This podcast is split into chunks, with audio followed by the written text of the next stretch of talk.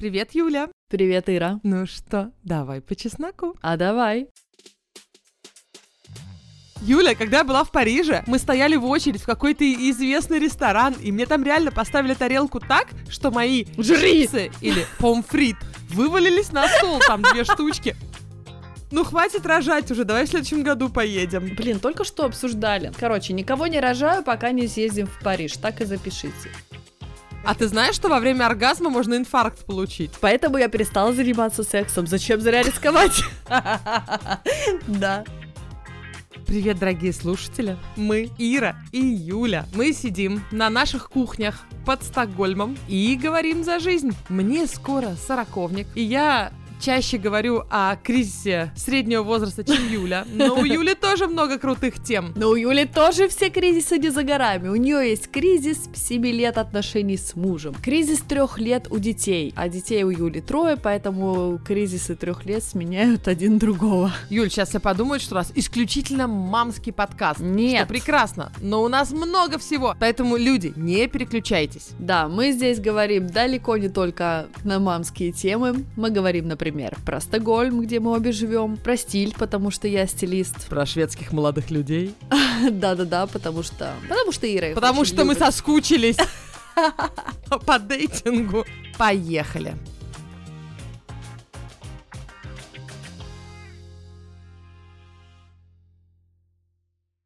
Дорогой мой человек, Yes. как у тебя неделя прошла? Очень сумбурно, правда. Не могу сказать, что я себя хорошо чувствовала. У меня был какой-то ужасно сильный mental load, очень сильное умственное напряжение. Я даже начала очень много на эту тему думать. Вот после того, как мы в прошлый раз с тобой в подкасте об этом поговорили, про менеджмент семьи, у меня как будто какое-то озарение произошло. Я не знаю, почему я раньше об этом не думала. Мы все твои сторис смотрели. Ну, то есть не все, но давай расскажи для тех, кто не Сторис с смотрел. моими инсайтами. Ну, я правда, я не знаю, почему я раньше не думала о том, что то время, которое я использую на то, чтобы решить что-то, что важно для семьи, например, где купить Гоше зимнюю куртку, ну, предположим, да, какая-то простая вещь, плюс какая-то простая вещь из области, что приготовить на ужин, где заказать торт Гоше на день рождения, какие-то еще мелкие планы, решения, какие-то покупки, планирование каких-то вроде бы, казалось бы, неважных дел, которые текучка. Вот по-другому это не назовешь. Текучка. Что я на это трачу энергию. Я думала, что это у меня, ну так, типа, между делом. Я там что-то поливаю цветы и думаю о чем-то. Или я мою пол и думаю о чем-то. И э, я тут села и выписала все, о чем я думаю в течение дня, и просто охренела. И думаю, блин, ах, вот почему я...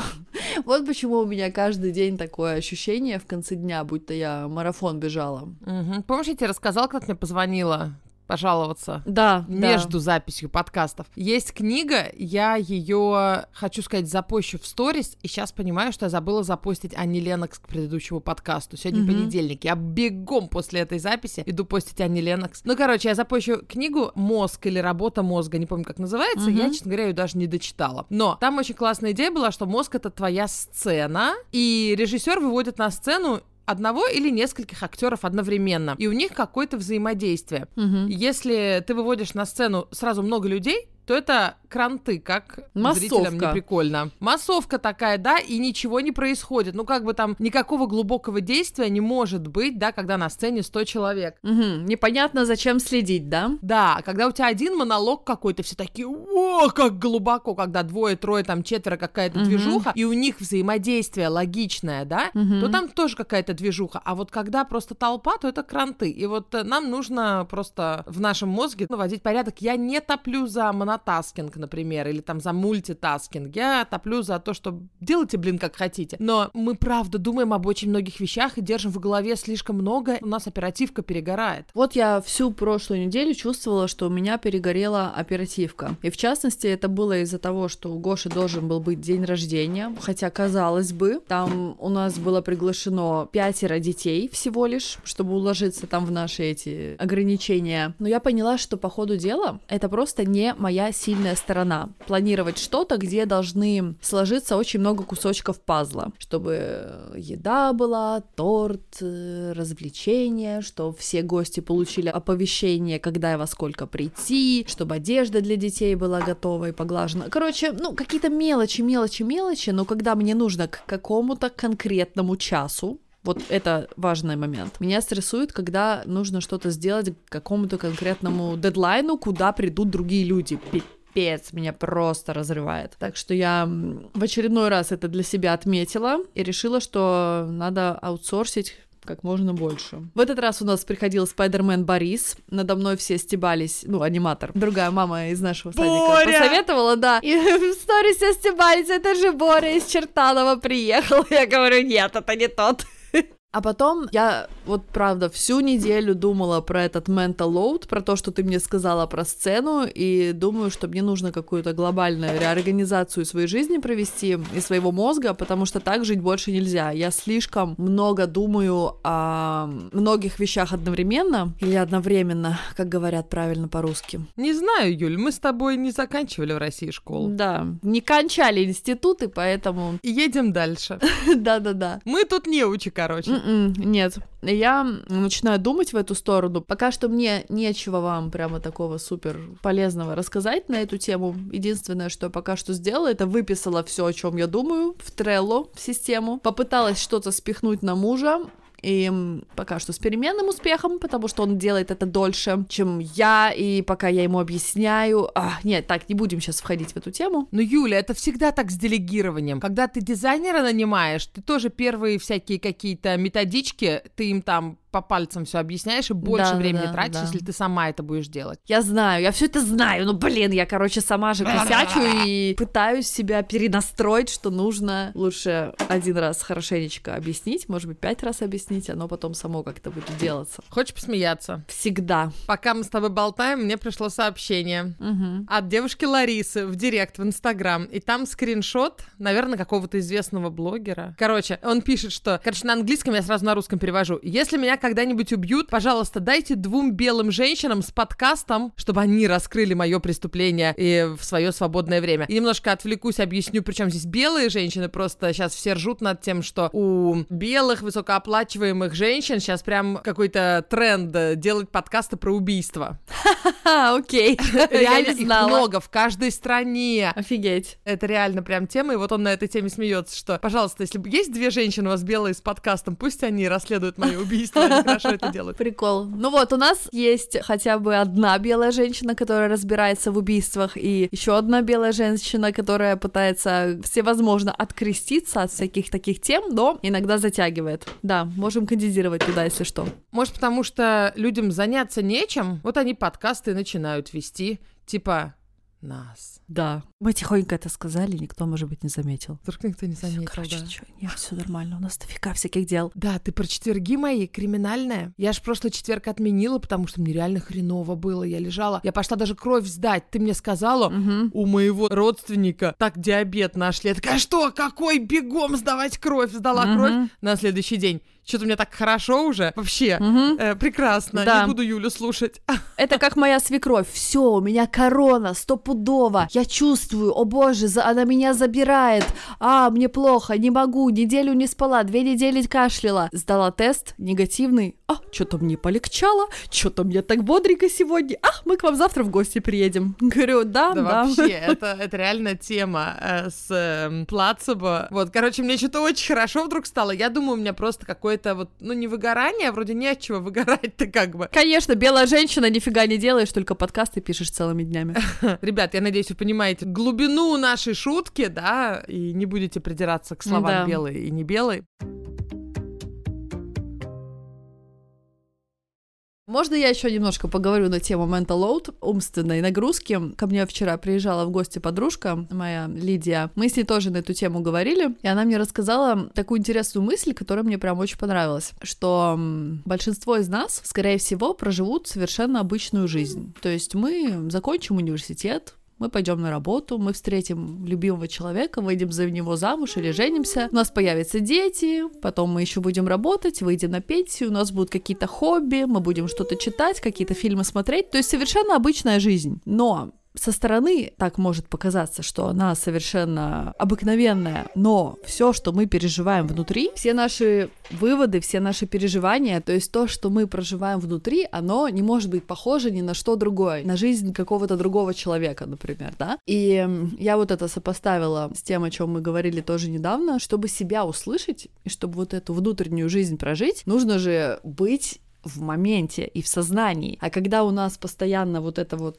рой мыслей в голове, что приготовить на ужин, куча каких-то обрывков в сознании, на нашей сцене толпится огромная массовка, еще сверху вдруг Клабхаус упал, который постоянно теперь нужно слушать и впадать в фомо, fear of missing out, то эта внутренняя жизнь, она становится довольно поверхностной. Это мой вывод из этого. Понимаешь, о чем я говорю? Я не хочу жить такую жизнь. Мне это очень сильно срезонировал наш разговор с Лидией, поэтому я вот прям думала об этом вчера. Я пошла прибирать в своей избе, у меня во дворе стоит домик маленький, который будет моей студией. Сейчас там сарай, то есть э, склад. Вот. И я обещала себе, что весной я из него сделаю настоящую студию. Весна начинается... Сегодня. Сегодня. Поэтому, чтобы всех обмануть нафиг, я вчера туда вечером уже пошла. То есть каждый день хочу полчаса этому дому, значит, уделять. И пошла, и у меня там еще две коробки, которые я не открывала уже лет пять. Угу. Хорошо, что только две, потому что в гараже у нас еще 10 таких коробок, но они не Да. относятся к моей студии. Вот, и я их начинаю открывать, я понимаю, а вот он мой диплом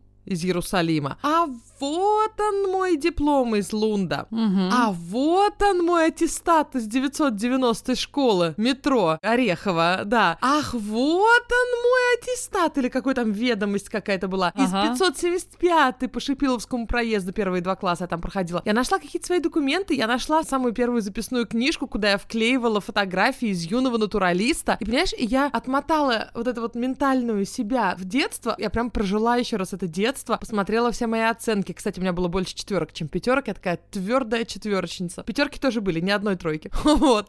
И отмотала, и прям вот помню, что Правда, раньше я была намного больше в моменте, понимаешь? Я Мгм. могла сидеть и выписывать все реки в Америке, например. У меня Да. там- я нашла еще свой блокнот. Реки Америки. Мгм. И сидела с атласом, выписывала реки Америки. И вроде кажется, ну, бесполезное дело. А с другой стороны, я это на всю жизнь запомню. Я Да. тогда была в моменте. Это очень хороший период моей жизни, понимаешь? Ну, вообще в Именно. детстве любой период хороший, наверное. И сейчас нам в голову, в наш мозг многострадальный валится столько информации. Мы моем посуду, слушаем подкаст. Мы, я не знаю, там идем гулять, слушаем Клабхаус или еще что-то. Мы едим, включаем YouTube, там нам тоже кто-то что-то рассказывает. Что мы из этого помним? Блин, ни хрена, я лично не помню. Вот из таких вот каких-то моментов, которые я в походяшку где-то слушаю. А, например, строение животной и растительной клетки, которую я в девятом нет, в восьмом-девятом классе перерисовала себе в тетрадочку и переписала из учебника, я помню до сих пор. Все там эти вакуоли и прочее. Это на эстонском или это правда так? Ну, э, биология у нас была помню. на эстонском, но я все равно по-русски это могу сказать. Вот. И я просто понимаю, что как же я давно вот так глубоко что-то не изучала так, чтобы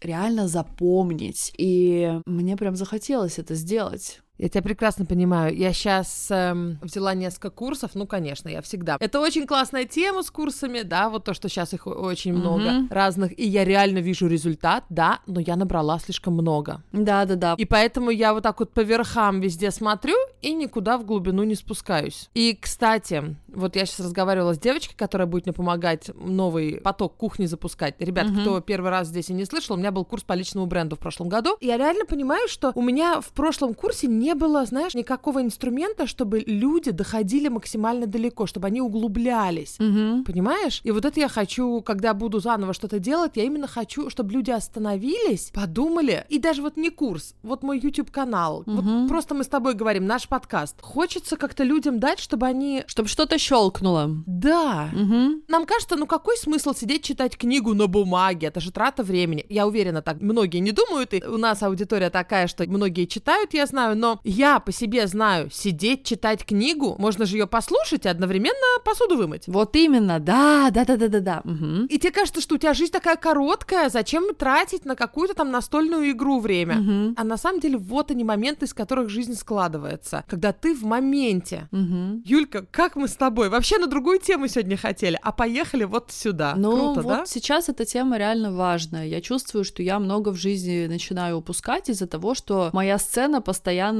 полна какой-то непонятной массовки, которая прикатилась туда из других фильмов, которые снимали на соседней киностудии. Она вообще случайно здесь оказалась. У меня кино про, я не знаю, Швецию в 2021 году, а тут какие-то индейцы скачут, которые должны играть в вестерне. Ты их сама родила, Юля. Они не с соседней киностудии. Да, слушай, ты права. Как-то я упустила этот момент. Наверное, я в этот момент слушала какую-нибудь аудиокнигу и не отследила, откуда они взялись. Когда рожала или когда зачинала? Когда все Да, мы уже много раз говорили про бытие в моменте, но вся жизнь, она идет периодами. У меня бывают более хорошие периоды, но сейчас у меня более плохой период по части нахождения в моменте, и я хочу себя обратно вытащить из него. Я думаю, что ключик в том, частично, в том, чтобы какое-то внимание больше уделять своему телу. Я не имею в виду прям вот тренировки, а как-то вот соединяться с собой по части телесности. Например, какой-то контрастный душ, то есть прям вот бодрить себя с утра, делать самомассаж, растяжку, потому что эти вот маленькие действия, они, я точно по себе знаю, возвращают в момент. Нам надо было тебя взять с собой, Санькой, когда мы плавали в этой проруби. Но я, правда, не плавала. Для тех, кто не подписан на меня ни на Ютубе, ни в Инстаграме, кратко рассказываю, что у нас подруга наша, которая нас же и познакомила, о которой мы часто говорим в подкасте, Аня, она тренер по плаванию. И вот сейчас э, они зимой наняли тренеров из шведского общества спасения жизни и показывала своей группе, как э, спасать людей на льду или как себя вытаскивать на твердый лед. Если ты провалился под лед, ну, конечно же, это все было, ну, совсем азы, потому что в реальной жизни там все страшнее. Но люди, вот ее ученики прямо в одежде прыгали в, э, в воду, Мгм. в ледяную, да, в прорубь, и пытались сами себя вытащить. Тебе кажется, что, ну, если ты не ушел прям под лед с головой, то ты можешь Мгм. себя вытащить. На самом деле лед скользкий, это очень сложно, и ты тяжелый в мокрой одежде. Вот, и ребята тренировались, и вот тебя надо было с нами. Ой, ты там в моменте побыла, я и на дроне полетала над ними. Мгм. А ребята все говорят, вот кто вылез оттуда, что ты прям вот чувствуешь, что жизнь это сейчас. Мгм. Понимаешь? Жизнь это сейчас. Я полностью тебя понимаю, но я бы никогда бы в жизни туда бы не пошла, даже если бы мне заплатили. При том, что Аня меня звала. У меня единственная в жизни есть фобия — хождение по льду. Я никогда в трезвом уме или в пьяном уме, в любом уме, даже если на улице минус 30, не пойду по льду. У меня есть эпизод из детства, где я провалилась, ну причем не так, что прям под лед. Я там провалилась, ну может по пояс. Дно было близко, это была речка у нас в деревне. И я быстро оттуда вылезла, и мы пошли домой и сделали вид, что как будто бы ничего не было. Поставили валенки на печку и такие ха-ха-ха, ля-ля-ля. Бабушка потом вечером, конечно, заметила, и мне влетело просто по самые уши. Но этот звук трескающегося льда я не забуду никогда. И просто нет, я я а, а, м-м. я не понимаю, зачем люди вообще учатся такому, как спасать себя на льду, потому что я просто не понимаю, зачем они туда идут, зачем они туда прутся, что дороги нету, ну зачем? Зачем вообще тогда летают? Что, поездов нету, что ну, ли? блин, ладно, я же не могу в Париж как-то, вот завтра мне нужно в Париж пешком туда пойти, по дороге, а вместо льда ты можешь пойти по дороге. Зачем люди лезут на лед? А рыбачить зимой? Зачем Иди они в рыбачат? супермаркете рыбу куплю, да. Что, в в магазине нет рыбы? Ладно, хорошо, А на коньках, рыбаков, коньках. рыбаков я еще как-то могу понять. Ладно, я могу понять рыбаков, хорошо. Это какой-то вид спорта или, опять же, нахождение в моменте. Какие нафиг коньки? Что, у вас нету конька залитого вон в парке где-то, где нет Но это внизу совсем воды? не то, come on, вообще не то. Ладно, окей, э, дам скидочку рыбакам и конькобежцам. Хотя конькобежцы тоже под большим у меня вопросом. Но вот эти вот люди, которые типа, а короче, сейчас мы бы это дорогу скоротаем и по льду пройдем. Или еще хуже, на машине едут по льду. Это вообще, это что такое? Это что за дичь? Простите, если я вас обидела, но для меня это просто, я не понимаю этого. Я очень нерадикальный человек, это единственное, в чем я радикальный, наверное. Лед, если он определенной толщины, он точно безопасный. Безопаснее, чем ехать на машине, понимаешь? Ты хочешь получить права? Хочешь. Так вот, ходить по льду, если ты знаешь, что там есть профессиональные люди, если у тебя есть с собой снаряжение, и если лед определенной толщины, это безопаснее, чем сидеть за рулем машины. Просто ты, когда в детстве, ты не знала проверять как толщину льда. Ну, это да, но люди же не ходят вот это, типа, мы сейчас пойдем с обученным человеком, они же не лезут туда со снаряжением. Я все время слышу, что кто-то где-то провалился под лед и утонул, потому что они зачем-то туда пошли просто так. Да, блин, Юль, последнюю неделю, сейчас, когда лед у нас растаял, но где-то он еще есть, но очень слабый, человек 10 в Швеции ушло под лед, под Упсалой, по-моему, под Упсал, или где-то в Норланде, я сейчас не вспомню. Сразу 4 человека, представляешь? Вот 4 группы шли, и никто не смог друг друга вытащить. Я бы тоже не пошла на лед весной, когда ты знаешь, что уже все тает, когда у тебя нету других людей рядом. Одно дело, если в центре Стокгольма, на каком-то озере, когда у тебя два месяца был мороз, когда толстенный лед, там каток расчищают официальный, там полно народу. Вот это я бы не боялась. А просто на озеро выходить, да, я бы тоже не пошла. Так что это совсем не криминально то, что ты говоришь. А когда твои детки вырастут, и такие будут, а чё, мам, да мы просто покороче прошли просто из школы через озеро. Пипец, короче, сразу домашний арест, нафиг. А что ты им делаешь, когда они лезут на дерево? Я не знаю, Ира, блин, я вообще не хочу об этом думать. Я столько всего опасного в детстве делала, о чем мои родители даже не знают. Ну, мама тут узнала кое о чем, потому что я в подкасте рассказывала. Но в целом, я, конечно, надеюсь, что ангел-хранитель всех бережет. И вот у меня просто такая политика в жизни, что если есть что-то опасное, которое может закончиться плохо, потенциально, Зачем это делать? Я не рассматриваю при этом, хотя ладно, что уж я, что я врать буду? На самом деле я не сдаю на права, потому что я водить боюсь. потому что я знаю статистику. Я, бывает, часто еду в машине, и если я не с каким-то водителем, кому я доверяю, мне неспокойно, вот. А что со статистикой? Нормальная статистика в Швеции? Ну да, да, да. Ну, в общем, насчет льда, я считаю, что если есть какой-то потенциальный момент, что можно кони двинуть, не нужно в эту ситуацию идти. Ну, тогда вообще не надо ни с парашюта прыгать, ни скалолазанием Нет. заниматься. Нет. Зачем это делать? Я тоже не понимаю, не зачем они туда лезут. ехать. Я не езжу, мне. Не надо. Я слышала, люди падали. А ты знаешь, что во время оргазма можно инфаркт получить? Поэтому я перестала заниматься сексом. Зачем зря рисковать? Да. Слушай, я руководствуюсь той логикой, что если дети делают всякие вот такие лазалки, какие-то прыгалки, то они будут более ловкими, и тогда с ними как раз реже что случится. Поэтому с тобой ничего не случилось, потому что ты лазила по этим своим гаражам в Эстонии, и ты ловкая, понимаешь? Ты уже это рассказывал, да, извини, Юлина мама. А когда ты детей постоянно там слезь с дерева, слезь с дерева, ну, опять же, какая-то граница должна быть, да? Или Да. не ходи на лед, не ходи на лед, они боятся выходить, и они тогда не в курсах. Мгм. Вот, поэтому... Я не знаю, я сама мама, у меня вчера в самой Дусе залезла достаточно высоко, и вроде как бы там всего метра три, но реально некомфортно, хотя на площадке они лазят еще выше. Она-то думает, мам, ну я держусь, я держусь, а ты-то понимаешь, что хватит одного падения, Мгм. чтобы жизнь полностью перевернулась. Одного Да. падения. Но у нас, слава богу, дерево, на которое я им разрешаю лазить, оно очень густое, там нельзя совсем упасть, она бы застряла там где-то, понимаешь? Мгм, мгм. Там очень много веток, и оно низкое достаточно. Вот, но совсем не давать им лазить тоже неправильно. Давать им высоко лазить тоже, блин, знаешь. Плевать я хотела на все эти принципы. Если, не дай бог, ребенок упадет один раз, то может совсем плохо закончиться. Да. Не дай бог, вот. Поэтому я не знаю, где идеальная золотая середина. Становясь родителем, ты осознанно делаешь себя очень-очень уязвимым человеком. Ты не просто уже сам за себя отвечаешь, типа, вот я на минуточку никогда на лед не пойду. Ни в трезвом, ни в пьяном виде, ни в каком. И если я туда пойду, то только... Нет, беру свои слова обратно. Даже за деньги не пойду. Вот. А дети, они от тебя отдельные, к сожалению, существа. Зачем-то нам перерезали пуповину там в самом начале, и теперь они бегают там совершенно свободно и лезут куда хотят, и ты не можешь этого контролировать, и это делает материнское сердце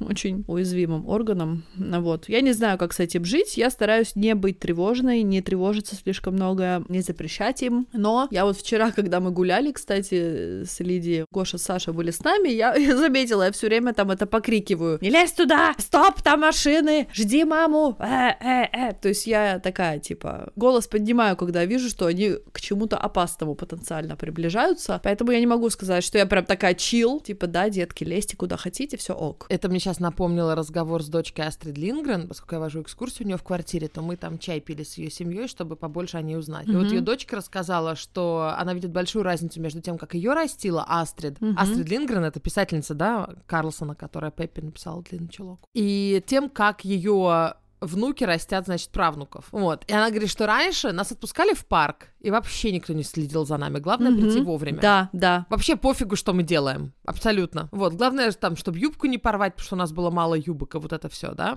Или там брюки, в чем мы лазили. Но родители с нами мало времени проводили. Безусловно, Астрид как раз таки, да, на удивление много, и я знаю несколько свидетельств о том, что она прям лазила с детьми и там в песочнице с детьми играла. Но по большому счету родители, знаешь, ты как бы сидишь на скамеечке, а ребенок у тебя где-то там играет, mm-hmm. или ты вообще дома, а ребенок где-то во дворе. Сегодня Сегодня я не знаю, как это происходит в других странах. Я сейчас про Швецию, потому что я мама в Швеции, и Астрид тоже в Швеции. Сегодня родители прям вот с детьми, прям очень вовлеченные родители, прям вот рядышком все разговаривают, играют. Это очень круто, но они контролируют намного больше сейчас детей. Да. То есть не лезь аккуратно, аккуратно. Вот это слово аккуратно, аккуратно, оно прям на каждой площадке постоянно. Смотри, куда наступаешь. Ну, вот. Я не знаю, помогает это или нет. Когда я говорю детям аккуратно, аккуратно, они наворачиваются? Слушай, не знаю. Меня это бесит очень сильно. Я тоже так же росла, что ладно, короче, дверь открыла, открыла и побежала. Дверь открыла и побежала, ну, понимаешь, да? Вот. А тут на площадке за каждым ребенком на расстоянии двух метров, как присоска, следует родитель и напевает этот рэп. Аккуратно, актадей, актадей, акта, акта, актадей. Это по-шведски еще. Да, типа осторожно, аккуратно. И с одной стороны, я думаю, блин, ну у нас такого не было, и все ок. А тут получается, во-первых, с мамками нормально не зачесать за жизнь на площадке, на скамейке, потому что нужно бегать вокруг своих детей, которые гуляют по этому прорезиненному асфальту на площадке. Ну все же бегают, и ты Даже такая, типа, нормально типа, бегаешь. башкой не об что удариться. Да. И я, в принципе, не слышала таких случаев, типа ребенок на площадке убился. Ну, я не знаю. Может, конечно, они есть. Они наверняка есть, но да. слава богу, что мы не слышали. Это сложнее сделать, чем на гаражах в Эстонии, но, к сожалению, я уверена, бывают несчастные случаи. Давайте не будем об этом сейчас, да. Да, именно. И ты постоянно, да, вот ты супер контролируешь, и раньше что? Мама открыла дверь, выпустила нас, сама дальше обед готовит, потом из окна покричала «Приходите кушать». Мы сделали вид, что не слышали, убежали за дом. Она вышла с балкона, поорала. Короче, вот. А сейчас что? Собрались, снарядились. Ну, я про квартиру рассказываю. Все с собой взяли. Если захотят покушать, если захотят попить, если обосса... об... если описываются. Пластырь, если вдруг упадут, порежутся, поранятся. Подгузники, все вот это вот, идешь как цыган с этим баулом. У меня еще коляска же двойная, и Гоша часто любит тоже вниз туда сесть. Качу этих троих детей в коляске. На площадке, как дебилка, за ними бегаю. Ну, еще коляску за собой качу по этой всей площадке, смотрю, куда они пошли, куда они залезли, ору э, осторожно, осторожно, аккуратно, аккуратно. В общем, приходишь потом домой, как будто вагон кирпичей разгрузила, а могла бы сидеть и ужин готовить, да? Спокойно, да, как нормальная женщина женщина, заниматься женским делом, да?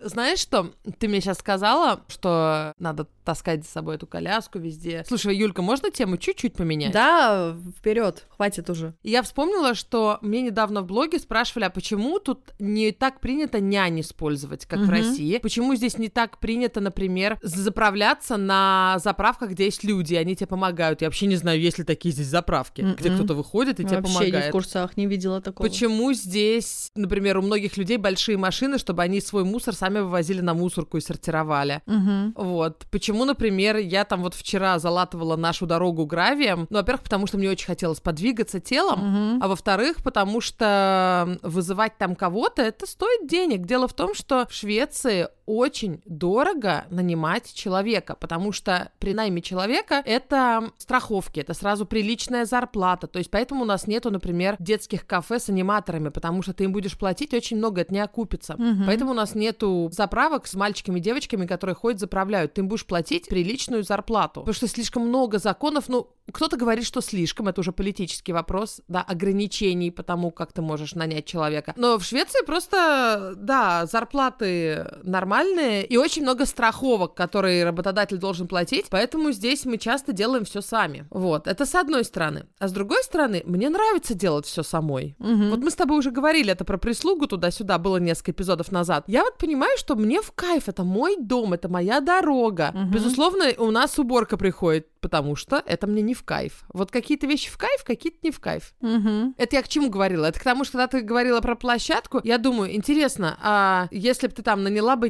няню, например, которая бы гуляла, а сама бы делала вещи, которые тебе больше нравятся. А потом я вспоминаю, что есть няни, безусловно, есть, но они в основном... Ну, да. смотри, чтобы, например, мне нанять няню, точнее, пригласить, чтобы няню на три часа, я ей заплачу полностью всю свою материнскую зарплату за этот день. Вот. Осознайте это. То есть я получаю материнскую зарплату, Декретные деньги. декретные деньги, да, декретные деньги, и она у меня максимальная, какая только возможно по стране, потому что у меня до декрета была хорошая зарплата, я работала много лет, у меня там вот максимальная возможная, какую только могут платить, мне платят. Я дам всю свою зарплату за тот день няне за то, чтобы она погуляла три часа с детьми. Ну, сейчас, наверное, кто-то придет и скажет, можно же найти за 5 евро в час, но мы сейчас не про такие случаи. Ну да, но что это за девочка? Как бы это мои дети, они незаменимые. Какая-то девочка, которую я не знаю, которая, я уверена, ну, предложит мне свои услуги, если я в Инстаграме объявлю, что мне нужна няня. Нет никакой страховки. Ну вот, например, когда у меня приходит уборка домой, фирма уборочная, я могу им спокойно отдать ключи от своей квартиры, потому что я знаю, тут все по контракту, по закону, ничего не случится. Страховка. Страховка, опять же, да. Если это какая-то девушка, которую я, ну вот, первый раз вижу, и она стоит дешевле, и она не на какую-то компанию убирает, а, скажем, по-черному, и ты ей должна отдать ключи, ну, как бы, ну, это такое, ну, сами подумайте. То же самое с няней. Да, можно найти наверняка очень дешево, но, ну, я как-то опасаюсь, и мой муж никогда бы не согласился вот так вот кому-то там отдать наших детей. У нас была девушка, которая работала у нас же в саду, то есть мы ее знаем, доверяем, она много лет знает наших детей, но вот она, как только мы с ней договорились, что она будет нашей няней, решила идти учиться на педагога. То есть она до этого была просто нянечка в саду, а теперь она учится на педагога, и нет у нее времени больше няней нам быть. Только очень редко. Вот. Но вы все равно же ее не регулярно приглашали, а Нет, так, когда вообще. хотели уйти куда-то. Самый прикол, что как только мы ее нашли, надобность в ней отпала. Я на истерике от мысли, что у нас нету няни, что как только мы ее нашли, я такая, а чё, в принципе, норм. Зачем? Еще ты знаешь, на меня, честно говоря, немножко давит то, что мне все время в Инстаграме говорят, а няня? А чё нету няни? А где няня? А как вы с тремя детьми без няни? В смысле? И мне кажется, я что-то стра... что-то делаю, что-то не то. То есть люди так не живут, что нужно обязательно найти няню, иначе это И тут как бы странно. двояко. С одной стороны, они думают, что, блин, Юля, ты могла вообще просто совсем по-другому, в том числе в моменте быть, если бы у тебя была няня, да? Да. Что за такое, да, такое какое-то нищебродское образ мысли нищ- Да, да, такой да. Отдай ты свою эту материнскую зарплату, у тебя все равно дофига денег. Вообще, в чем проблема, да? Да, Юля, ты же миллионер, ты что, забыла? Ты просто забыла это. Да. А с другой стороны, кто-то думает, блин, классно, может, и мне тоже не надо няню, потому что, Мгм. знаешь, же много девчонок, которые не хотят няню, но как-то прогибаются, потому что, блин, с другой стороны, может, потому что тебе говорят, что тебе нужна няня, потому что ты задолбалась. Мгм. Понимаешь, когда тебе муж говорит, давай няню, или там свекровь говорит, давай няню, это не потому, что ты плохая мать. Нифига они мне такого не говорят. Они вообще не понимают, зачем нам Я няня. не про тебя. А, мгм, Я не окей. про тебя, да. Я вообще про девочек. Да, мне писала одна девушка, что вот у вас нету няни, скажите, как это? Я очень хочу сама, но меня все это самое... Там муж говорит, давай няню. Господи, какой золотой муж. Соглашайтесь. Да. Ну, короче, господи, да. У нас нету пилюли от всего этого вопроса. Просто надо пробовать. У меня бы с удовольствием была бы няня раз в неделю вечером, чтобы мы с Юханом куда-нибудь сваливали. Мгм. Но сейчас из-за короны все, блин, вообще не так, как Ну да. обычно. Я бы очень хотела, чтобы мы вот так как-то делали, когда дети все подрастут настолько, чтобы мы могли их оставить. Сейчас все равно Давида придется с собой тащить. И э, смысл, понимаешь? А ну с незнакомым, да, сложно оставить малыша. Да, ну вот, например, вечером спокойно кто угодно уложит спать Сашу и Гошу, а Давида ты просто так, ну как бы, блин, я думаю, ему будет неспокойно, он будет плакать, он, в общем, будет бардак. А с другой стороны, ну поплачет, ну в слинг его бабушка какая-нибудь посадит, ну поплачет он у нее и заснет. Да, так наша бабушка и согласилась. Угу. Тогда это другое. Одно дело, когда дети засыпают, знаешь, сквозь плач, когда они одни, и совсем другое. Я для себя это уяснила, когда мои были маленькие, но опять же, это тоже не идеальный, наверное, вариант, что плачут, блин, ну пусть плачут. Я Да. вот она здесь, я с Да. ними разговариваю, я их ношу, засыпайте, короче, поплачете, заснете. Вот, помню, с Магнусом очень переживала, а с Дусей пусть плачет, Мгм. заснет. Я здесь. Но у меня, честно говоря, тоже похожие отношения. То есть я тренировала их на самостоятельное засыпание, они плакали. Когда они в коляске орут, я иду по городу, меня это вообще не трогает. У меня иммунитет к детскому плачу. Но вот для Джака оставить детей с кем-то, небо должно упасть на землю. Вот всех детей, вот сейчас. Просто такого нет в его карте мира. Только если я вдруг не знаю, Вдруг рожу кого-нибудь случайно, без предупреждения. Понадобится поехать в роддом. Вот мы оставляли детей наших с его мамой один единственный раз, когда мы ездили в роддом с Давидом. Вот такая вот политика у нас. Потому что, ну, типа, можно попросить о помощи вот так, чтобы дети переночевали,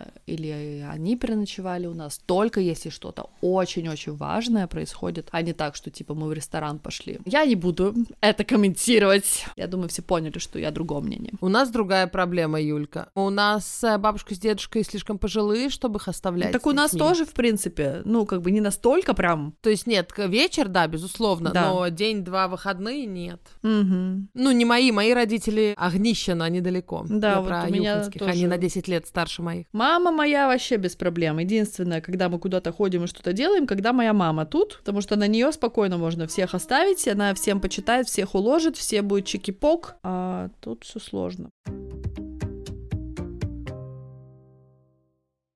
Юлька, я прочитала книгу, или точнее прослушала, да? Мгм. Я же не могу сесть и почитать книгу. Дагни Карлсон, это которая твоя соседка, самая Чё? старая блогер в мире. А, Она живет в да-да-да-да. твоем районе. Мгм, мгм. Вот она тоже в Сольне живет, самая старая блогер в мире, ей скоро 109 лет, и в 104 года она написала книгу. Я сейчас читаю, Ой, какая такой прелесть. ржач. Это, это очень круто, Юль, ты реально в перспективе всю жизнь, весь Господи, мир у как, как прекрасно! Не нужно никуда торопиться, не нужно никуда бежать. У меня еще дофига времени написать книгу. И чем старше я буду, тем она будет лучше, потому что мне будет о чем сказать. Единственное, что не факт, что ты доживешь и в здравом рассудке доживешь. Но она так прикольно рассказывает, что, кстати, вот эта тема с э, рабочей силой у нее тоже есть. Она говорит, раньше в магазинах были курьеры, которые тебе все донесут домой. Ну, вот мальчики на побегушках. Были швеи, которые тебе бесплатно все подобьют, там что-то расставят, если надо. А сейчас этого всего нету. И, с одной стороны, потому что Бесплатно, наверное, в дешевле. магазине, да, ты имеешь в виду? При магазине. Мгм. При магазине именно, да. А сейчас, во-первых, что одежда дешевле. Безусловно, есть и такие магазины, где тебе все подобьют тоже, но они сейчас исключение. Вот. А сейчас и одежда дешевле относительно, ну, вообще продуктовой корзины, скажем так. И рабочая сила намного дороже, то есть ты не можешь держать целую швею, которая будет где-то там что-то подбивать иногда. Мгм. Тогда у тебя золотая прям одежда будет. Вот, хотя всякие H&M и так далее, они ж пробуют э, вот этих швей, которые будут тебе подрезать джинсы только Мгм. держать. Ну, не знаю, насколько это работает. Короче, она такие классные штуки рассказывает. Но я про нее, кстати, видео сейчас на YouTube запишу вот на завтра. Но если кто про нее не слышал, то она стала вдовой в 92 года и два года сидела и ждала смерти. Вот, и что-то не умиралась. И она решила пойти на курс компьютеров. Она пошла на курс компьютеров в 99, и когда у нее учительница спросила на курсе компьютеров, какая твоя цель? Большинство стариков говорит, что моя цель писать мейлы, Мгм. ну, там, учреждения, да, чтобы, ну, пользоваться вот всеми этими вот банком онлайн и вот это все. Либо разговаривать с семьей. Вот эти две основные цели. А Дагни такая говорит, я хочу блог вести, я хочу быть блогером. Вот, ребята, кто из вас хочет быть блогером, имейте в виду. Офигеть. Мне кажется, это так классно, когда ты хочешь не то, что принято хотеть в твоем возрасте, в твоем поле, в твоем угу. цвете, в твоем да. росте, в твоем весе. И поскольку у нее такой возраст приличный, вот, у нее угу. достаточно популярный стал блог, она еще очень смешно пишет. Угу. Она просто, ну, она была бы классной комической актрисой какой-нибудь, если бы она... Вайнером. Да, если бы она родилась в то время, когда женщины могли делать хоть что-то, кроме как работать в текстильной промышленности и секретарями. Потому что, ну, она это в книге пишет, да, я бы с удовольствием была бы писательница, актриса, но это было просто элитное дело такое, а мне надо было зарабатывать сейчас, потому что отец умер, когда мне было 17 лет. Угу. Да, Вайнером ее спрашивают, вот что ты бы хотела поделать, чего ты за сто лет не поделала? Она говорит, я много путешествовала, но есть много мест, куда я так и не доехала. Я бы очень хотела в них доехать. Но, к сожалению, одна я не потяну. Я сейчас 109, да, через два месяца. К сожалению, одна я не потяну, а ехать со мной никто не захочет, потому что они будут бояться, что я окочурюсь по дороге. Блин, да, слушай, как круто. Ей прививку поставили недавно от ковида. А, да, я читала про это в газете. Ну хорошо, обезопасили самую знаменитую шведскую бабушку. 109 лет, ты прикинь, это как же много лет. Это же вау. Это мы с тобой еще вообще нифига не пожили, считай. Она говорит, что когда я встретила своего второго мужа, у нее первый был, кстати, очень интересная книга, Юлька, мне кажется, тебе понравится. Ага. Первый муж, они 10 лет были с мужем, и он ее насиловал, но ментально. Угу. То есть э, руку не поднимал, но запирал в шкафу, запрещал вещи, орал и так далее. Короче, да, как это называется? Ну да, насилие ну, в семье, насилие. просто там без синяков, Абьюз. да. Вот, и она в результате от него просто ушла. Просто вот пока он был на работе, собралась и ушла, да, угу. и потом очень долго разводиться, это в какие 30-е там годы, в 40-е сложно было, но развелись. И когда она встретила своего настоящего мужа в 39 лет, когда у нее спрашивают, а вы хотели детей? У нее нету детей. Она говорит, знаете, я была бы очень хорошей мамой, наверное, но мне как-то совершенно нормально и без детей, потому что, ну, по-другому жизнь сложилась, а вот так mm-hmm. она сложилась, как сложилась, и мне она очень нравится. Но вы знаете, я даже не подумала, что мы можем иметь детей в 39 лет. Ну, то есть мы не озабот... Ну, то есть, что значит, они, я уверена, делали всякие телодвижения нужные для этого, но, возможно, ну, знаете, недостаточно часто как-то не пошли проверить ничего, mm-hmm. то есть само по себе у них не получилось, а слишком озаботиться и подумать, как бы нам сделать детей, они подумали, что в 40 это вообще так поздно, и она сейчас в 109 лет уже, правда, книга в 104 была написана, написано. Смотрит на это и думает, я ж была ребенком. Угу. Я ж была ребенком. 39 лет. Я такая сижу, мне ж 39, читаю. Господи, я себя чувствую старуха иногда, вот знаешь, иногда угу. сижу такая разбитая после дня да. какого-то тяжелого. Вот, но в 109 лет я буду про себя сейчас думать, что я девчонка молодая, просто mm. ребенок, Юлька, я ребенок. Да, будешь Это думать, а чё ж я третьего-то не родила? Августа-то своего. Иди в жопу, для слава не вырезай. будет хорошо, Ира, для подкаста прекрасно, прекрасно будет еще один новый ребенок. Ира, Ирочка, я в прошлый раз приняла этот огонь на себя Теперь твоя очередь. Стелла. Я думаю, мы все пошлем тебя за девочкой. Для подкаста будет Я думала, очень хорошо. пошлете меня лесом, ну ладно.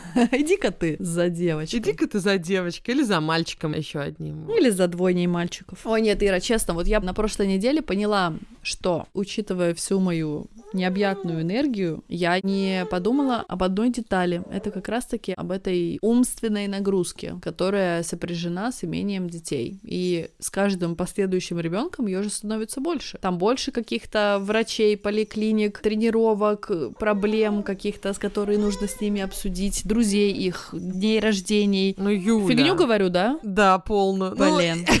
Только я нашла для себя оправдание. Нет, конечно же, это реально сложно, и чем больше детей, тем сложнее. Это не легче. Легче только если у тебя большой разрыв между детьми, когда они реально помогают. Но вот это все то, что ты сейчас сказала, это просто в календарь записываешь. Да. И записываешь, и все, да, и все. Сейчас я не чувствую, что у меня ментально заполнено, больше по, по работе.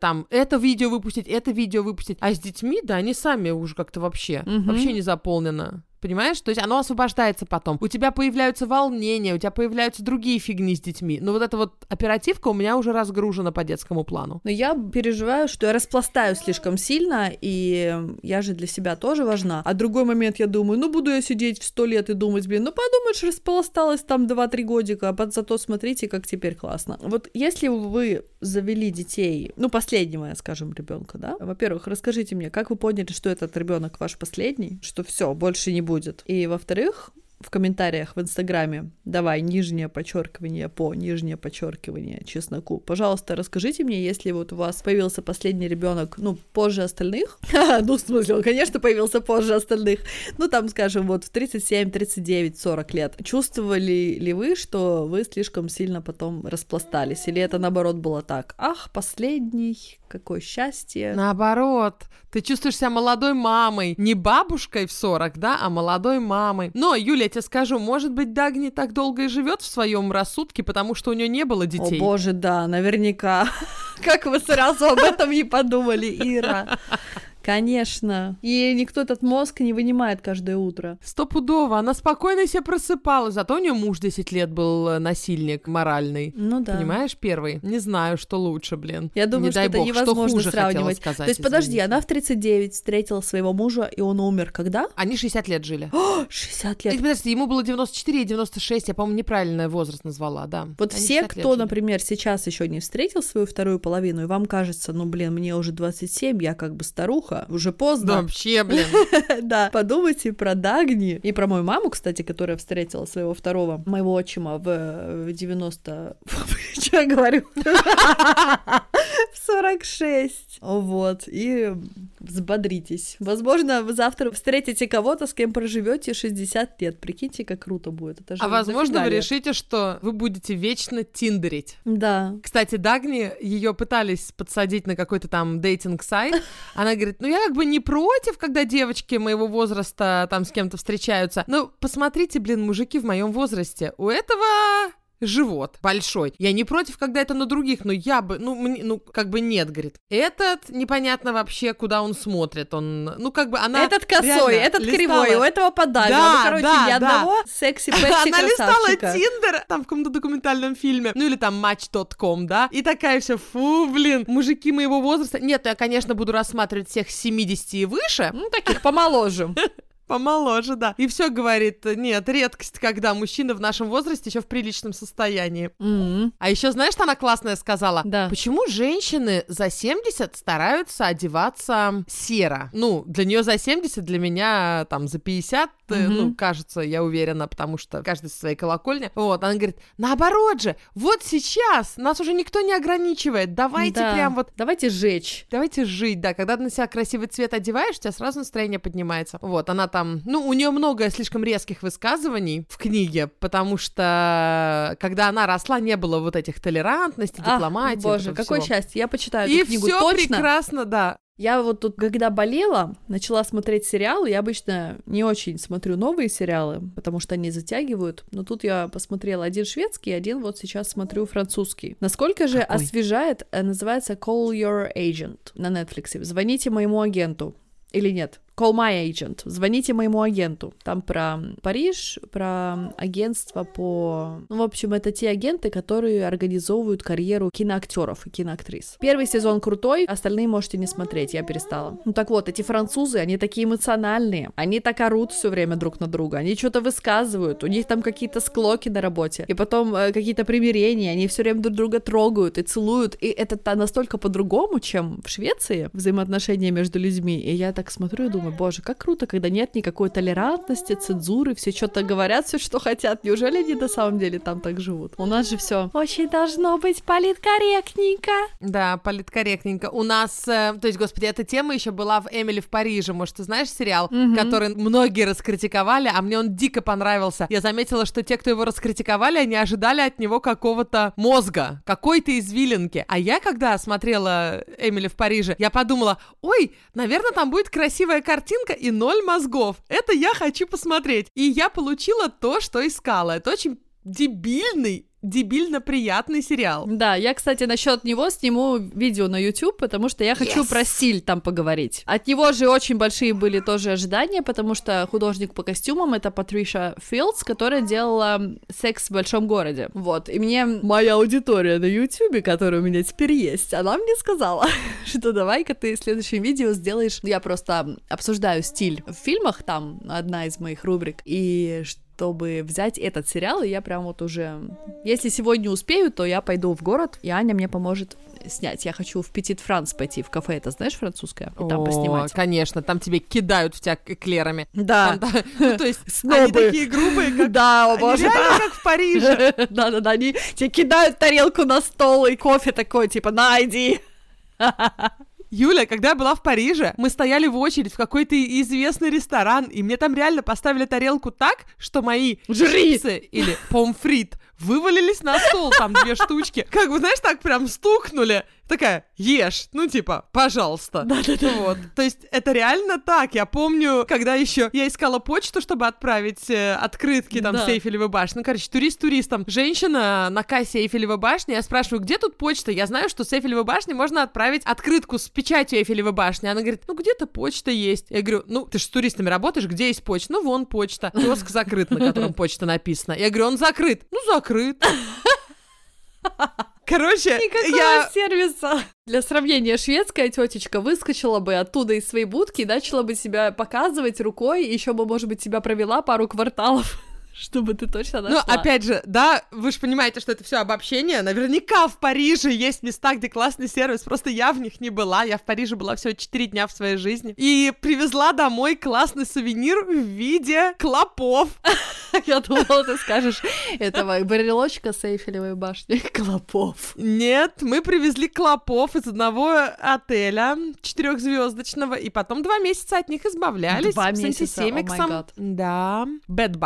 bara är vägglös. Но я очень хочу вернуться, потому что я сейчас насмотрелась всех этих блогеров. И Олю теперь у тебя Баранцеву, есть там, деньги на Настю. нормальный отель. Теперь у меня есть деньги, да, на... на- Слушай, на отель был я как, раз такие, какие я люблю. Скрипучие полы, старый дом. Ну, как раз Я такое блохов. люблю. Знаешь, что надо было просто посмотреть на TripAdvisor отзывы. Там написано было, чтобы у них клопы, а я не посмотрела. Блин. Я тоже захотела в Париж после этой Эмили и после этого Call Your Agent. Настолько фактурный город, и вот я сейчас так путешествую. Я смотрю видео на Ютубе в разных других странах. Юль, поехали в Париж? Поехали. В Париж мы можем поехать хоть сегодня. в Да. принципе. Как это? Ну, в смысле, все открыто. В этом-то плане без проблем. Но там а маски, куда по-моему, индейцев, носят куда в девать? Индейцев всех моих. Которые с соседней киностудии. Да, они тут понабежали и скачут на своих конях вокруг меня. Ну, я не знаю, ну, ну хватит рожать уже. Давай в следующем году поедем. Блин, только что обсуждали. Короче, никого не рожаю, ограничен Вероника тоже на очереди, которая мне недавно высказала, что если я не перестану рожать, все кончится тем, что мы с ней так никуда, никогда в отпуске не поедем. Давай, Юль, перекрывай краник. Все. А Дагни, наверное, сидит и смеется над нами. Блин, девчонки, вы детородного возраста короткий отрезок своей жизни. Да, в 45 краник перекрывается у многих, и все, крандык. И путешествуй, не путешествуй. Кстати, Так да. что, если хочется, да, потом будем еще Не надо 80 рассматривать лет свою путешествовать. жизнь только в настоящем моменте. Хм, нужно смотреть более широко. Да, видишь, какой у нас классный эпизод получился? Зашибись. В начале эпизода будьте в настоящем моменте, в конце эпизода Не не будьте. будьте в настоящем моменте. Да. Но сейчас мы чувствуем так. Все. До свидули, приветули. Приходите на Инстаграм. Я его уже сказала. Давай нижнее подчеркивание по нижнее подчеркивание чесноку. Приходите ко мне. Юлия, нижнее подчеркивание бандок. Или к Ире. Стокгольм, нижнее подчеркивание, Ира. Да. Вот, всех ждем под обсуждением этого эпизода в Инстаграмчике. И до новых встреч. Всем пока. Пока-пока.